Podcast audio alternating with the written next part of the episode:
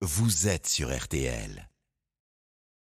RTL Matin, science et vous. Eh oui, c'est la science pour tout le monde. hein. C'est Mac Lesguy qui partage son savoir. Bonjour Mac. Bonjour Stéphane. Aujourd'hui, vous voulez revenir sur cette affaire de bassines dans les Deux-Sèvres qui ne plaisent pas du tout à nos amis écologistes. Oui Stéphane, j'ai entendu des propos qui s'écartent vraiment de ce que la science a établi et j'aimerais rectifier à ce sujet quelques idées reçues. Les bassines, vous le savez, sont des réservoirs creusés par les agriculteurs pour emmagasiner de l'eau en hiver afin d'arroser au printemps ou en été des cultures qui en ont besoin. Mais justement, on dit que c'est parce que ces agriculteurs ne cultivent que des plantes gourmandes en eau comme le maïs. Alors, cette histoire du maïs gourmand en eau, c'est à la fois vrai et pas vrai. Le maïs, on le sait peu, demande moins d'eau que le blé ou l'orge. En revanche, il en a besoin l'été, alors que le blé nécessite de l'eau à la fin du printemps où elle est en général plus abondante. Mais d'une manière générale, toutes les plantes que nous cultivons ont besoin d'eau pour pousser à cause du mécanisme même de cette croissance qu'on appelle la photosynthèse. Photosynthèse, vous nous rappelez le principe? C'est la réaction chimique par laquelle la plante fabrique de la matière vivante à partir du gaz carbonique de l'air. Cette réaction a besoin d'énergie, ce sont les rayons du soleil. Elle a aussi besoin d'eau.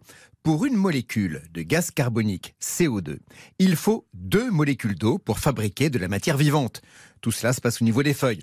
Le CO2, la feuille le trouve dans l'air, mais l'eau, elle, arrive par la sève. La plante l'a puisée dans le sol par les racines. Très bien, quand il n'y a plus d'eau dans le sol? Eh bien, la croissance de la plante ralentit, voire s'arrête, et le rendement de la culture est affecté. C'est pour limiter cette baisse de rendement que l'agriculteur va irriguer. Et donc, Mac, cette irrigation ne concerne pas que le maïs. Pas du tout, on peut être amené à irriguer du blé, du tournesol, etc. Si les prévisions des climatologues se confirment, la France va connaître une modification du régime des pluies, plus concentrée sur l'hiver, avec des sécheresses plus fréquentes et prolongées du printemps à l'automne.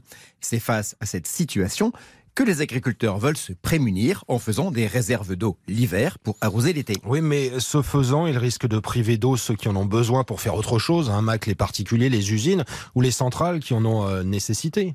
Oui, c'est en effet un risque, et c'est pour cela qu'il ne faut pas faire n'importe quoi. Que l'on construise une retenue d'eau sur un cours d'eau ou une bassine sur un plateau, que l'eau vienne donc d'une rivière ou soit pompée dans une nappe phréatique, ces prélèvements hivernaux ne doivent concerner qu'une partie de l'audit excédentaire, qui irait grossir un cours d'eau et finirait dans la mer au bout de quelques jours. Comment peut-on être sûr que c'est seulement cette eau excédentaire que vont pomper les agriculteurs, par exemple, pour cette fameuse bassine de Sainte-Soline? La quantité pompée ne doit pas être uniquement du ressort des agriculteurs, mais des spécialistes, c'est-à-dire des hydrologues qui l'ont évalué, et d'une agence publique indépendante qui, chaque année, va déterminer le volume d'eau maximal à pomper sans que cela affecte le remplissage naturel de la nappe phréatique. Donc les bassines, c'est bien. Oui, mais c'est une solution qui n'est ni systématique ni magique. L'opportunité d'une bassine est à déterminer au cas par cas, et ça c'est le travail des scientifiques. Faisons leur confiance plutôt que de nous lancer dans une nouvelle guerre contre les agriculteurs. Les choses sont dites, les choses sont claires, c'est signé Mac Lesguy, c'est sur RTL le dimanche matin, le rendez-vous est podcastable dès maintenant bien sûr sur l'appli RTL.